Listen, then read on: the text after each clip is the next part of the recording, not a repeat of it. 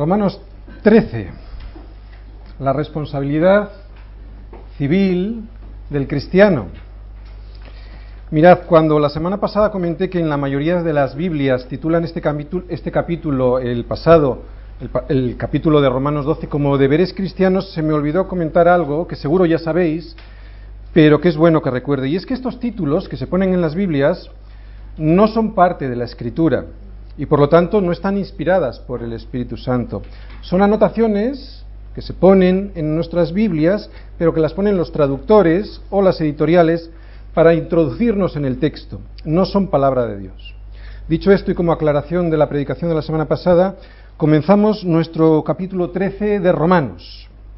Mirad, hasta ahora hemos visto cómo Pablo nos enfrenta a nosotros, ya seamos creyentes o no, con nuestra responsabilidad frente a Dios.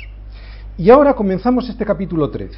Y ahora es cuando nos va a hablar de nuestra responsabilidad, los creyentes, pero frente a nuestros gobernantes, frente al Estado. Los gobernantes que son los representantes nuestros. Personas que tienen la, la labor de llevar a buen término las leyes que el Estado tiene promulgadas. Mirad, el propósito que tiene este capítulo 13 es hacernos ver que estas autoridades están puestas por Dios. Y por lo tanto, Pablo lo que pretende es estimularnos para que seamos obedientes y respetuosos con estas leyes y con estas autoridades. ¿Con qué fin? Con el fin de dar un buen testimonio y la gloria a Dios. Una vez dicho esto, diré que hay gente que opina que se puede quebrantar la ley por cualquier causa. Y dicen incluso que esto sería voluntad de Dios. ¿Por qué? Porque, por ejemplo, pues no se podrían pagar impuestos a un Estado que dilapida los presupuestos, por ejemplo, entregando subvenciones a, a amigos, o que financia guerras, o que financia los abortos. Pero esto no es lo que Pablo nos va a decir, esto no es bíblico. De hecho, Pablo vivió bajo las leyes del imperio romano, un imperio en el que el emperador era más que la ley, era adorado incluso como Dios, era venerado como Dios. Y eso implicaba un gran problema para los cristianos. El gobierno romano en los tiempos del Nuevo Testamento era pagano, era despótico y no practicaba muchas veces la clemencia. Tenían emperadores que exigían que sus súbditos les adoraran, que les rindieran culto como si fuesen dioses. Y parte de los impuestos romanos eran dedicados a financiar templos paganos. A pesar de esto, Pablo nos va a hablar en términos de obediencia y de respeto hacia nuestros gobernantes. Dios ha puesto a las autoridades para servir no siempre se lleva a cabo esto, pero ese no es el problema de Dios. En todo caso, ese sería el problema nuestro, de los hombres. Todos tenemos autoridades, todos, todos tenemos autoridades por encima nuestro. Y lo que Pablo va a tratar aquí en este capítulo 13 no es si estas autoridades legislan y cumplen las leyes según la voluntad de Dios. Y sabemos que muchas veces esto no lo hacen sino del deber que tenemos nosotros de cumplir con la ley. Porque es su voluntad, nos va a decir Pablo. Es la voluntad de Dios para nosotros. La idea central de la predicación de hoy, pues, es esta. Las autoridades han de ser obedecidas. ¿Por qué? Porque han, puesto, han sido puestas por Dios para nuestro bienestar, hasta que Dios establezca un orden perfecto, o sea, hasta que Cristo regrese. Con otras palabras, Cristo ha redimido ya la tierra, ha vencido, tiene la autoridad, pero todavía no la ha reclamado, no ha reclamado la tierra. Mientras tanto, mientras Cristo no regrese, Dios ha puesto autoridades superiores para, para nuestro bienestar hasta que Él venga. Primer versículo. Vamos a analizar. Lo titulamos de esta manera, esta primera parte, lo he dividido en tres partes tenemos una obediencia al gobierno civil. ¿Por qué? Porque ha sido instituido por Dios. Lo vamos a ver esto en Romanos, versículos del 1 al 2. Leemos, sométase toda persona a las autoridades superiores, porque no hay autoridad sino de parte de Dios, y las que hay por Dios han sido establecidas. Mirad, lo primero que nos recuerda este versículo es la respuesta de Jesús a Pilato cuando fue interrogado, ¿os acordáis? En Juan 19:11, ¿qué le dijo Jesús a Pilato? Ninguna autoridad tendrías contra mí si no te fuese dada de arriba. Por lo tanto, tanto este pasaje de, de Romanos 13.1 que estamos viendo, como este de Juan que estamos comentando, vemos que la autoridad, ¿quién la establece? Dios. Jesús mismo le dijo a Pilato que la había establecido Dios. Dios en su soberanía establece y permite que personas determinadas ostenten autoridad para de esa manera llevar a cabo su voluntad. La mayoría de las autoridades no saben esto, como no lo sabía Pilato, como no lo sabía tampoco Faraón, ni tampoco lo sabía Augusto César, ¿os acordáis? Cuando mandó ir a todos los habitantes a sus ciudades de origen para ser censados. Y a través de ese mandato, Jesús nació en Belén y se cumplió la profecía, ¿verdad? Él no lo sabía, pero estaba cumpliendo la voluntad de Dios. Esto no quiere decir que Dios se hace responsable del mal que el hombre produce por su mal gobierno. En este mundo caído en el que vivimos, existen personas que usan la función de autoridad para servir al pueblo y otros que utilizan esta función de autoridad para servirse a sí mismos. Aún así, los cristianos debemos someternos a las autoridades. Estas palabras que nos dice Pablo debieron ser revolucionarias para los judíos. ¿Te imaginas estas palabras dichas a judíos que no reconocían ninguna autoridad por encima de ellos? Las tenían. De hecho, en ese tiempo los romanos ejercían autoridad sobre el pueblo, sobre el pueblo judío, pero el pueblo judío no lo reconocía. La primera palabra que vemos es, en ese versículo 1, sométase, yupotaso, sumisión, sujeción, colocarse debajo para obedecer. Sabéis, es un término de uso militar. Qué poco nos gusta esta palabra, someterse, ¿verdad? Pero qué necesaria es, sobre todo en estos tiempos en los que se ha confundido la libertad con el libertinaje. Tengo derecho a todo, pero no tengo ninguna obligación ni para con mis amigos, ni para con mi familia, ni para con mis padres, ni para con mi vecino, ni para con mi gobierno. Mirad, el hecho de que no nos guste la palabra, de que no nos guste someternos, o que nos resulte difícil, no significa que no sea bueno y que no esté dentro del plan de Dios, que no sea su voluntad para nuestras vidas. Dice ahí ese versículo 1, porque no hay autoridad sino de parte de Dios. Quiere decir exactamente que no hay autoridad que no haya sido dada por Dios. ¿Eh? Como habíamos visto en el versículo de, Juan, cuando hablaba Jesús a Pilato, ninguna autoridad tendrías sobre mí si no te fuese dada de arriba. Jesús no cuestionó la autoridad de Pilato, no la cuestionó, pero sí que se la puso en sus justos términos. No es tuya, le dijo, te viene de parte de Dios, a pesar de que me vas a condenar a muerte, estaría pensando Jesús. O precisamente por eso, ¿no? Porque era necesario que así sucediese para que el plan de Dios se cumpliera. Vemos pues cómo la voluntad de Dios se ejerce a través de los gobernantes. Así que si hoy vemos gobiernos tiranos y corruptos, fíjate en el imperio romano y aprende de lo que Pablo está diciendo con respecto a someterse. Leemos el 2. De modo que quien quiere, perdón, de modo que quien se opone a la autoridad a lo establecido por Dios resiste, y los que resisten acarrean condenación para sí mismos. Quien se, quien se opone a la autoridad, aquí está hablando a los cristianos, a los cristianos que no reconocen la autoridad del gobierno. Y es claro lo que nos dice Pablo al respecto, que no resistamos a la autoridad. Los cristianos vemos en estas situaciones dos realidades. Mirad, los gobiernos de este mundo normalmente no se someten a la voluntad de Dios y otra cosa que vemos es que Dios ha establecido para nuestra convivencia el gobierno y el orden. El versículo 2 es muy claro lo que dice. ¿eh? Pero aún así, hermanos, es verdad, podría haber alguna excepción, seguro que lo estáis pensando. Pablo no está demandando obediencia cuando un gobierno te obliga a hacer algo que va en contra de la palabra de Dios. Y si no, podemos ir a Hechos 2, perdón, Hechos 5, el versículo 29, cuando llevaron a Pedro y a los apóstoles delante del concilio y el sumo sacerdote le preguntó a Pedro, ¿os acordáis?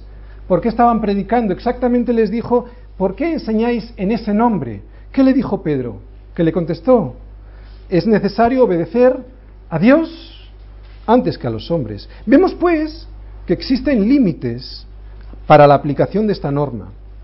Yo como cristiano puedo, es más, debo desobedecer a mis autoridades, pero solo cuando contradicen la palabra de Dios, no porque a mí me dé la gana, no porque yo no esté de acuerdo con las leyes de mi país. Yo como cristiano debo ser un hombre y una mujer de orden y no de anarquía. Por lo tanto, obedeceré sin quebrantar la ley hasta el punto en que me obliguen a hacer algo en contra de la palabra de Dios. Ahora bien, este límite es aceptable, pero tendré que tener en cuenta lo siguiente, o sea, que tendré que estar dispuesto a sufrir las consecuencias de mi acción, de oponerme. ¿eh? Muchos cristianos a lo largo de la historia, desde el mismo inicio del cristianismo y hasta hoy, sufren estas consecuencias de, ser coherentes con su fe. ¿eh? Podemos poner muchos ejemplos. Uno, los cristianos al principio, en el siglo I, en la Roma de Nerón, eran simplemente ajusticiados por ser cristianos. Los cristianos encarcelados también hoy día en países en los que simplemente por compartir de la palabra son encarcelados e incluso condenados a muerte. Otro ejemplo, por ejemplo, los cristianos que son expulsados de su profesión porque una ley les obliga a practicar abortos y ellos no quieren, se niegan. Por lo tanto, sí podría haber excepciones, aunque la regla general es que quien se opone a las leyes no cumpliéndolas, leed ahí, a lo establecido por Dios resiste. Quien rehúsa cumplir las leyes civiles es culpable de rebelión contra Dios. Sigue diciendo, los que resisten acarrean condenación para sí mismos. Condenación, esta palabra no se refiere a la condenación de Dios, sino más bien a una sentencia pronunciada, un veredicto. ¿eh? No está hablando, por lo tanto, del juicio de Dios, sino del quebranto que la ley hace, provoca en mí una sentencia. ¿eh? Y entonces la ley me va, me va a castigar, sea yo cristiano o no. Segunda parte de Romanos 13 el versículo 3, la obediencia al gobierno civil porque existe para nuestro bienestar. Vamos a leer este versículo 3. Porque los magistrados no están para infundir temor al que hace el bien, sino al malo. ¿Quieres pues no temer a la autoridad? Haz lo bueno y tendrás alabanza de ella. Las autoridades están puestas para castigar al que hace el mal, por lo tanto, no tendremos que tener en absoluto miedo si hacemos lo bueno, que es obedecer. Los gobernantes debieran causar terror solo a las personas que buscan hacer el mal, los que hacen incorrectamente, los que no obedecen a las leyes. Estos son los que debieran temer y tener terror, no los que buscamos el bien. Tomar nota ahí ya veréis cómo concuerda Pedro aquí con Pablo. En Primera de Pedro 2, Primera de Pedro 2, versículos del 13 al 17. Os leo lo que dice Pedro. Por causa del Señor, someteos a toda institución humana, ya sea al rey como a superior, ya a los gobernadores como por él enviados para castigo de los malhechores y alabanzas de los que hacen el bien porque esta es la voluntad de Dios. Fijaros, ¿cuál es la voluntad de Dios? Que haciendo bien, está dirigiéndose a los cristianos, hagáis callar la ignorancia de los hombres insensatos. ¿Cómo tenéis que ser? Como libres, pero no como los que tienen la libertad como pretexto para hacer lo malo, sino como siervos de Dios. Fijad lo que dice ahí. Honrad a todos, amad a los hermanos, temed a Dios, honrad al rey. ¿Más claro? Versículo 4. porque es servidor de Dios para tu bien. Estamos en Romanos, ¿eh? Romanos 13, versículo 4, porque es servidor de Dios para tu bien. Pero si haces lo malo, teme, porque no en vano lleva la espada, pues es servidor de Dios, vengador para castigar al que hace lo malo. En este versículo hay otro principio muy interesante. Dice, porque es servidor de Dios para tu bien. Es algo que se nos ha ido olvidando. La organización en estados y estos estados en gobiernos es una bendición de Dios. De hecho, cada vez que desaparece un gobierno o un estado, inmediatamente aparece otro para sustituir al anterior. Mirad, si desapareciera la organización, sería una pesadilla, porque aparecerían los instintos más básicos que ha producido en nosotros el pecado y terminaríamos matándonos unos a otros. Esto es lo que ha producido el pecado en el ser humano. Nos destrozaríamos unos a otros es una bendición estar organizados. Si no, léete el libro de jueces. Los tres últimos capítulos son un verdadero desastre. Y fíjate cómo termina jueces. El último versículo de jueces, en el capítulo 21, versículo 25, dice, en estos días no había rey en Israel. Cada uno hacía lo que bien le parecía. Por lo tanto, es una bendición de Dios para los hombres y los desmanes que ocasionan los gobiernos no es un problema de Dios, es un problema de los hombres. Pero si hace los, dice ahí, si haces lo malo, teme, porque no en vano lleva la espada. Espada, esta es una palabra clave. Dice, lleva la espada. ¿Qué quiere decir que lleva la espada? La espada era el símbolo de la justicia, de la autoridad penal, no sólo de la ley, sino de la ejecución de la ley, para castigar. O sea que si desobedecemos a la ley, nos está diciendo Pablo, vamos a tener sentencia y vamos a ser castigados. Versículo 5. Por lo cual es necesario estarle sujeto, no solamente por razón del castigo, está hablando a cristianos, ¿eh? sino también por causa de la conciencia. Por lo tanto, Pablo aquí nos dice dos cosas. Vamos a ver, hay que estar sujetados por dos motivos. Ya os he explicado que por causa del castigo. Pero atención, creyentes, también a causa de la conciencia. ¿Por qué? Porque esto es porque un cristiano tiene o debiera de tener al Espíritu Santo morando en su vida. Por lo tanto, hermano, no solo has de tener, eh, de cumplir la ley por temor, sino porque el Espíritu Santo revela a tu vida que las cosas se han de hacer con orden, has de obedecer al Espíritu que te dice tienes que dirigirte con orden y obedecer a la autoridad. La obediencia y el respeto a las autoridades es una actitud correcta, nos dice Pablo, y bíblica. ¿Nos protejan las autoridades o no? Versículo 6. Pues por esto pagáis también tributos, porque son servidores de Dios que atienden continuamente a esto mismo. Ahora ya desciende un poquito más Pablo, ya no va a hablar de obediencia en general, va a hablar de impuestos, de tributos, todos los gobiernos establecen métodos y porcentajes para pagar los impuestos. Debemos obedecerlos. Mira, si no estás de acuerdo, tienes dos opciones. O luchas para cambiar la ley, si estás viviendo en un país democrático, o te marchas a otro país que pagues menos impuestos. Si te fijas aquí, el motivo correcto ya no es tanto para evitar el castigo, sino para honrar al Señor Fíjate lo que dice, porque son servidores de Dios. ¿Quiénes son servidores de Dios? Los gobernantes. ¡Ay! Y ellos no lo saben. Pablo destaca que los gobernantes son servidores de Dios para atender nuestras necesidades.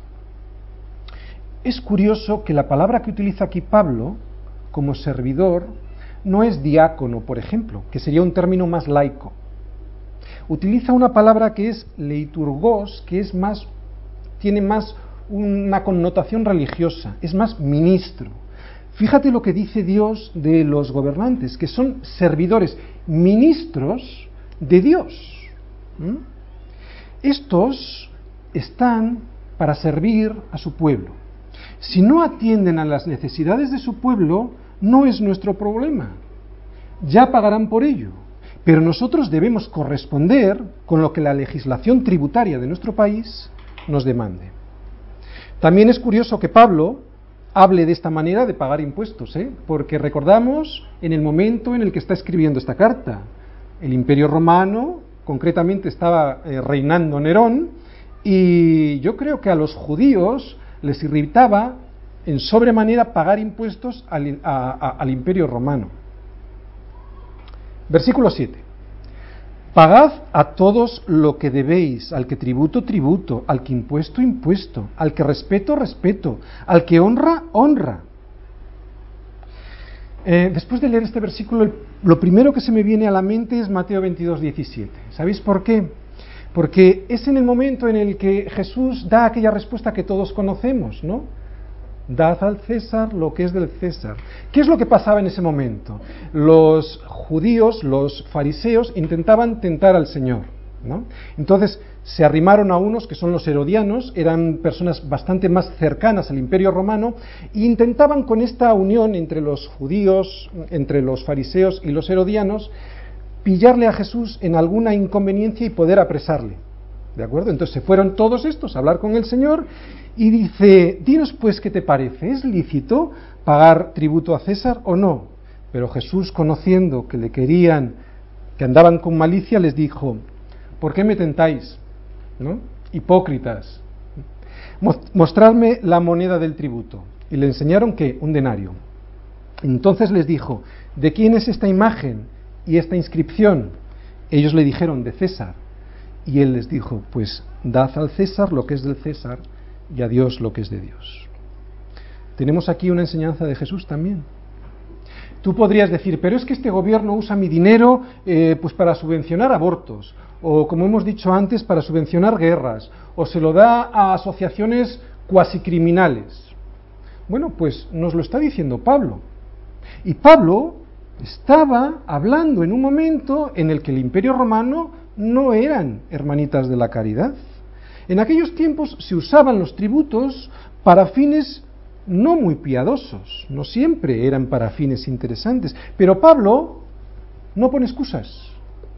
El cristiano vive en este mundo, por lo tanto debe de obedecer al gobierno en todo lo que no se oponga a la ley de Dios. Por lo tanto, paga las tasas al gobierno, por lo tanto, ofrece respeto a tus autoridades, ya sean civiles, ya sea la familia, al Padre. Por lo tanto, dale la honra a Dios, nos está diciendo Pablo. Esto último no siempre lo solemos hacer, dar la honra a Dios. ¿Mm? Te pongo algún ejemplo. ¿Gasto yo mi tiempo y todas mis energías en adorar al Señor toda mi vida, entregando mi cuerpo al Señor? Pues no siempre lo hago, ¿verdad? Eh, utilizo todo el esfuerzo que Dios me puede dar para estudiar su palabra, pues no siempre lo hago. Mi servicio de diaconía en la iglesia es todo lo que pudiera hacer, pues no siempre lo hago. Esto deshonra a Dios, no deshonra a la iglesia semilla de mostaza, no deshonra al pastor, no deshonra a tu hermano, deshonra directamente a Dios. A cada cual dale lo que le corresponde, mi hermano. De esa manera honrarás a Dios y serás bendecido. Versículo 8. No debáis nada a nadie, sino, perdón, a nadie nada, es más potente todavía, sino que el amaros unos a otros, porque el que ama al prójimo ha cumplido la ley. No es uno de los versículos más conocidos de la Escritura, no es un versículo estrella, sin embargo, es un, es un versículo central en el Nuevo Testamento y se puede emparentar muy bien con otro que viene en Mateo como dijo Jesús, ¿no? Amarás al Señor con todo tu corazón, con toda tu alma y con toda tu mente. Este es el primero y grande mandamiento. Y el segundo semejante, amarás a tu prójimo como como a ti mismo. De estos mandamientos depende toda la ley y los profetas.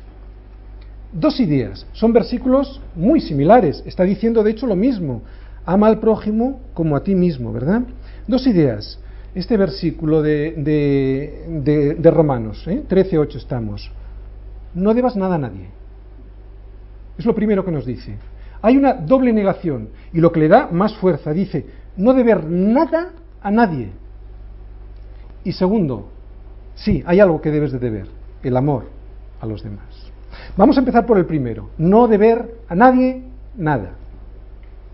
Mirad, el cristiano no debe de vivir en una manera continua de deuda. O sea, que no trates de vivir comprando continuamente a base de préstamos. Además, si le debes algo a alguna persona, lo justo es que se lo devuelvas en el plazo que has convenido o en un tiempo prudente. Si no puedes hacerlo, deberás hacer todo lo posible por devolver ese pago. Y si no, exprésale a tu hermano que no puedes. ¿Para qué? Para que tu hermano no piense que no quieres pagarle.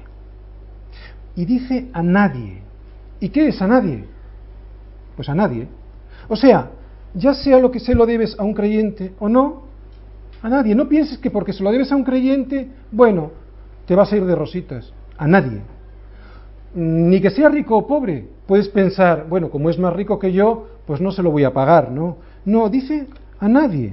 El cristiano tiene que pagar sus deudas. Ahora bien, ¿el cristiano se puede endeudar? Sí. El cristiano puede comprar algo con crédito, es verdad, pero solo cuando sea una necesidad, no para comprar cualquier cosa. Un ejemplo, hoy es imposible comprar una casa sin un crédito hipotecario, ¿verdad? Es necesario pedir un crédito, un préstamo. Esto es correcto porque es necesario. Ahora bien, mi hermano, no te marches de vacaciones pidiendo dinero prestado o pidiendo un crédito. Es ridículo, es una temeridad delante de Dios. ¿Mm? Hay muchos cristianos que abusan de, de, créditos, de préstamos y encima no pagan. Esto es un muy mal testimonio. Si quieres comprar algo, debes de pagarlo. Si no, es un robo. Vivir bajo las deudas es un muy mal testimonio. Por eso los cristianos, a los cuales sí se nos permite pedir un, préstamo, no debemos hacer esto por sistema. Si no puedes comprar algo, te aguantas. Hay que tener control. Y esto hay que enseñarlo a nuestros hijos desde pequeñitos. Nuestro, bueno, no es, un, es uno de nuestros versículos favoritos, ¿no? En 1 de Timoteo 6:6, ¿os acordáis? Eh, pero gran ganancia es la piedad como acompañada de contentamiento. Si no tengo dinero para alguna cosa prescindible, y la mayoría de las cosas son prescindibles, pues no me la compro.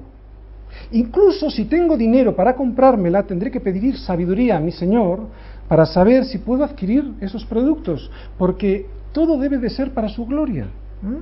¿Por qué? Todo es de Él, por Él y para Él.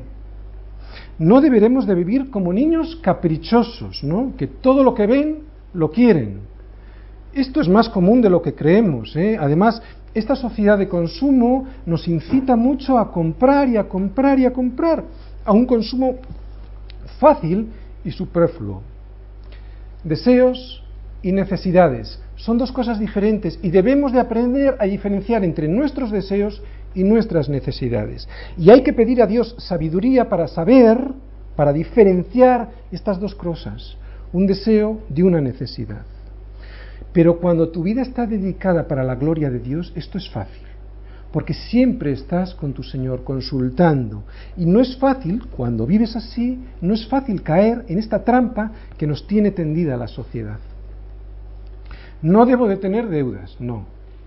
Pero una sí, nos dice Pablo. ¿Cuál? Ahora hace una transición en este mismo versículo. ¿eh? De otra manera resultaría radical, pero en este contexto es hermosa esta, esta, esta, transición. Nos dice, o sea que no tenemos que tener deudas, hermanos, pero sí que se nos permite tener una.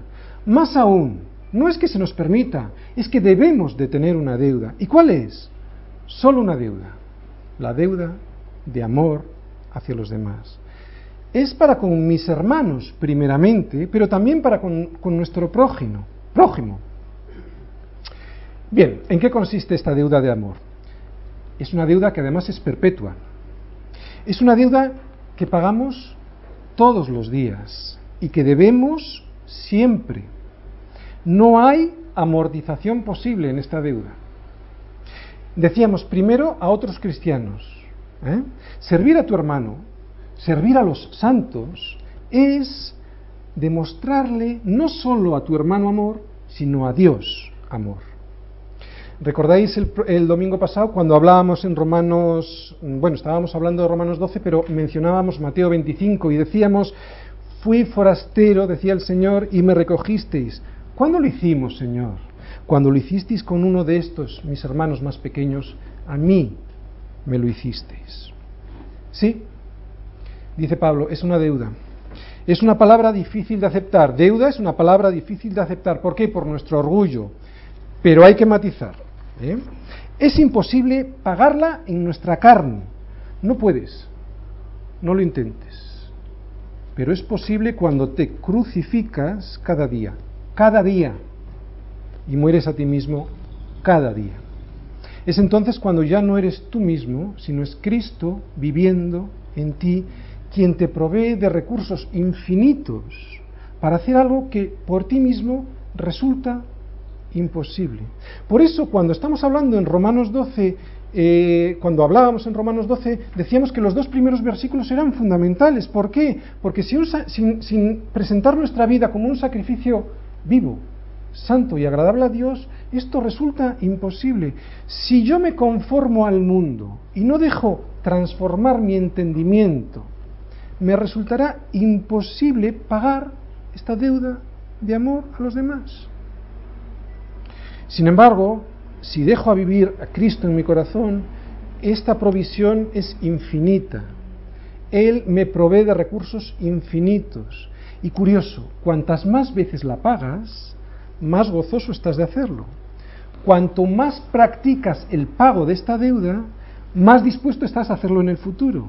Cuantas más veces pagas esta deuda, más ganas tienes de estar con tus hermanos para hacerlo, para pagar algo que se llama deuda y que es deuda, pero que ya no me duele pagar como si fuera una deuda, porque incluso me va a agradar pagarla.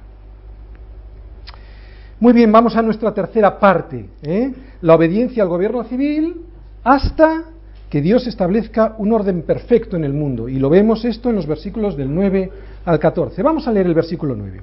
Porque no adulterarás, no matarás, no hurtarás, no dirás falso testimonio, no codiciarás. Y cualquier otro mandamiento en esta sentencia se resume, amarás a tu prójimo como a ti mismo. Esto viene también en Mateo 23, que lo hemos leído, amarás a tu prójimo como a ti mismo, nos dijo Jesús. Voy a empezar por esto último, ¿eh? amar a tu prójimo. ¿Cómo se puede amar a tu, prójimo? Con tus fuerzas, lo hemos dicho más de una vez, es imposible. Sin embargo, ¿por qué vemos que hay hermanos que les resulta esto posible? Esto es porque han dejado que sea Dios el que produzca tanto el querer como el hacer. El amor al prójimo surge del amor de Dios. Es Dios operando a través de mí, pero claro, si no soy capaz de arrepentirme y por lo tanto de aceptar su amor, su perdón de pecados, eso significa orgullo. Y si solo tengo orgullo y no tengo el amor de Dios, será imposible, no seré capaz de abonar esta deuda de amor. Te lo vuelvo a repetir, es imposible. Al contrario, si le permito a Cristo operar a través de mí y de esa manera vive Cristo en mí, puedo amar a mi prójimo y entonces los demás mandamientos, por eso no os he leído los mandamientos estos. Una vez que practicas el amor a tu prójimo, el resto, huelga decirlo, ¿verdad? Salen, este, eh, eh, los, eh, los, frutos salen naturalmente, como un pámpano que está permaneciendo en la vid. Por eso he empezado en este versículo por la última parte, como atesorando el amor de Dios en nuestros corazones. Podemos leer 1 Corintios 13, ¿os parece? Porque esa es la definición de amor. Nos está hablando de amor. Vamos a 1 Corintios 13. ¿Qué nos dice que es amor? Amor ágape. ¿eh? Ahora vamos a hacer una diferencia. El amor es sufrido, es benigno, el amor no tiene envidia, no es jactancioso, no se envanece, no hace nada indebido, no busca lo suyo, no se irrita, no guarda rencor, no se goza de la injusticia, más se goza de la verdad todo lo sufre, todo lo cree, todo lo espera, todo lo soporta. El amor nunca deja de ser. Esto es el amor ágape. Este es el amor de Dios. Este amor ningún hombre lo puede dar. Lo siento. Somos caídos. No podemos hacer esto. No lo podemos hacer. Solo puede ser el amor de Dios operando a través de mí. Vamos a leer el versículo 10. El amor no hace mal al prójimo, así que el cumplimiento de la ley es el amor. Oye, mira, depende de qué tipo de amor, porque hay amores que matan. ¿No? Es verdad, es una broma, pero es cierto. ¿Por qué? Porque hay diferentes tipos de amor. Y en griego hay varias palabras que definen el amor de diferentes tipos. Está el amor eros, que es un amor de pasión, de deseo. Está el amor que es de amistad, es usado normalmente para demostrarle o para referirse al amor de, entre la familia, los amigos, cuando tú tienes ganas de hacer una actividad determinada. Está storge, que es un amor parcial, por ejemplo, eh, el amor a la patria. ¿eh? Es un amor, pero parcial. Y luego está este amor del que hemos hablado, es el amor ágape, es el amor de Dios, es el amor que se ve reflejado cuando Dios ama a su Hijo o cuando ama a los creyentes que han creído en Jesucristo. Pero este amor que hemos leído en 1 Corintios 13 solo es producido por el Espíritu Santo. Ágape es el amor del que habla en este versículo 10. Ágape. Como decimos, es el amor de Dios. Nosotros no podemos ponerlo en práctica, a no ser, como hemos dicho antes, que dejemos que Dios opere en nosotros. Entonces sí podremos amar de esa manera. Y es un milagro, es sobrenatural. Mirad, os voy a contar una historia bíblica. Están en Juan 21. Nos vamos a ir a Juan 21. Del 15 al 19. Y esta historia tiene su inicio en Juan 13, no vamos a ir ahí, pero yo os lo recuerdo. ¿eh? ¿Recordáis cuando le dice eh, Pedro al Señor, ¿por qué no te puedo seguir ahora? ¿No? Mi vida pondré por ti. ¿Y Jesús qué le respondió? Tu vida pondrás por mí. De cierto, de cierto te digo que no cantará el gallo sin que me haya negado tres veces. Mirad, este es Pedro. Solo un hombre que no se conoce a sí mismo podría atreverse a decir, mi vida pondré por ti. Pero Jesús estaba dispuesto a que Pedro más adelante pudiera seguirle. ¿eh? Por eso permitió que Pedro sufriera el revés más grande de su vida. ¿Para qué? Para que algún día Pedro pudiera estar capacitado para seguir a Cristo hasta la muerte. Para eso necesitaba ser quebrantado. Y en efecto, ¿qué ocurrió aquella misma noche? Que le negó Tres veces.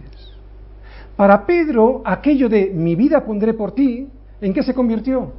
En un llorar amargamente. Cuando el Señor Jesucristo resucitó, volvió a encontrarse con Pedro. Y es esto lo que vamos a leer ahora en, el, en Juan 21, ¿verdad? Vamos a leerlo, mirad.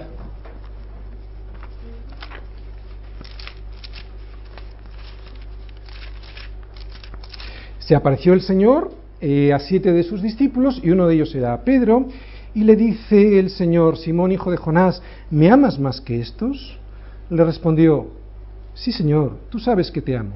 Bien, en griego está mucho más claro que en español. Yo os lo voy a leer como realmente quiere decir en griego. Dice, Simón, hijo de Jonás, ¿me amas ágape más que estos?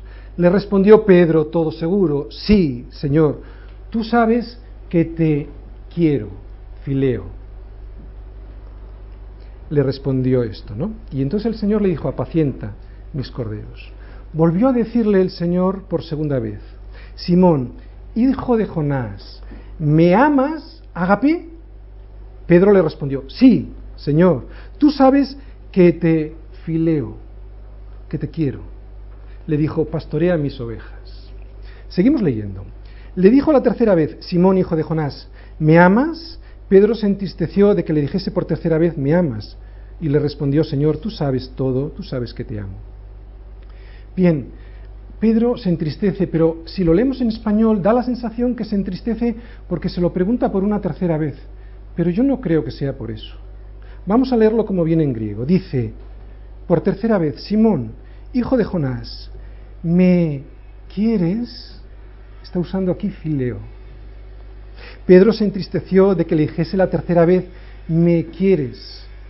Fileo. Y le respondió, Señor, tú sabes todas las cosas, tú sabes que te quiero, Fileo. Jesús le dijo, apacienta mis ovejas. ¡Wow! ¡Qué diferencia del Pedro aquel, mi vida pondré por ti! Ya Pedro había aprendido una lección. Ya Pedro sabe que en su carne es imposible amar a Dios. Es imposible. Se entristeció de gran manera, ¿no? La tercera vez, porque puso el Señor el dedo en la llaga. O sea, Pedro, me estás diciendo que solo me quieres. Y dijo, sí, Señor, reconozco mi situación, solo te puedo querer. Pero ¿qué pasó luego en Hechos 2? ¿Recordáis? ¿Eh? Vino el Espíritu Santo y el, y el Pedro este que primero iba en su carne, luego reconoció su pecado, luego estuvo lleno del Espíritu Santo en Pentecostés y pudo realizar aquel discurso, aquel primer discurso de Pedro, ¿verdad? Esto es lo que significa estar llenos del Espíritu Santo. Cuando estás lleno del Espíritu Santo, entonces sí que el amor de Dios ha sido derramado en nuestros corazones. ¿Por quién? Por el Espíritu Santo. Romanos 5.5. Cuando hablaba de las tribulaciones, ¿os acordáis? Terminaba diciendo esto que acabo de decir. ¿eh? porque el amor de Dios, el amor ágape, ha sido derramado en nuestros corazones por el Espíritu Santo que nos ha sido dado. Romanos 5.5. Bien, versículo 11. Y esto, conociendo el tiempo, que ya es hora de levantarnos del sueño, porque ahora está más cerca de nosotros nuestra salvación que cuando creímos. O sea, en vista de todo lo que Dios ha hecho por nosotros, hermanos, nos está diciendo Pablo, es hora de que te pongas de pie, que no te quedes dormido, de que no te duermas en el Señor. ¿Eres uno de esos cristianos que estás dormido? ¿O que cuando te levantas te vuelves a dormir? Pues Pablo te dice que ya es hora de levantarnos del sueño. No seas uno de esos que no quiere dar nada a los demás, que solo quiere recibir. Ahora estamos bajo la gracia, pero esto no va a durar para siempre. Algún día Dios desatará su ira sobre aquellos que no han creído en su Hijo Jesucristo. Estamos más cerca de ese momento que cuando creímos, nos está diciendo Pablo. Versículo 12. La noche está avanzada y se acerca el día. Desechemos pues las obras de las tinieblas y vistámonos las armas de la luz. ¿Qué nos dice aquí? Que nuestras armas para luchar son de luz. Nuestra guerra es espiritual y ese día está más cerca. ¿Por qué? Porque el Señor se está acercando. Por lo tanto, levántate y vístete de Cristo, que es la armadura de luz, la espada del Espíritu, que es la palabra de Dios. Cristo regresa, ¿te lo crees? Pues si te lo crees, yo te preguntaría, ¿estás preparado? Versículo 13. Andemos como de día, honestamente, no en glotonerías y borracheras, no en lujurias y lascivias, no en contiendas y envidia. Como de día, dice Pablo. O sea, como si ya estuvieses allí, con el Señor, ordenadamente, decentemente, sin estas prácticas que no pertenecen a la vida de un creyente. Versículo 14, sino vestíos del Señor Jesucristo y no proveáis para los deseos de la carne. Como decíamos hace un momento, vístete de Cristo. El, vestido nuestro es Cristo, como un hombre nuevo, no como mi condición anterior, adámica, sino como un hijo de Dios, vestido de Cristo, para poder vencer. Resumimos, hay un resumen que vamos a hacer muy breve, debemos dar un buen testimonio, ¿eh? porque el cristiano debe ser obediente con las leyes. Solo está justificada la desobediencia civil cuando las leyes te obliguen a hacer algo que esté en contra de la voluntad de Dios. Hasta entonces, mi hermano, sé luz, sé sal y sé de buen testimonio en este mundo. Amén, vamos a orar.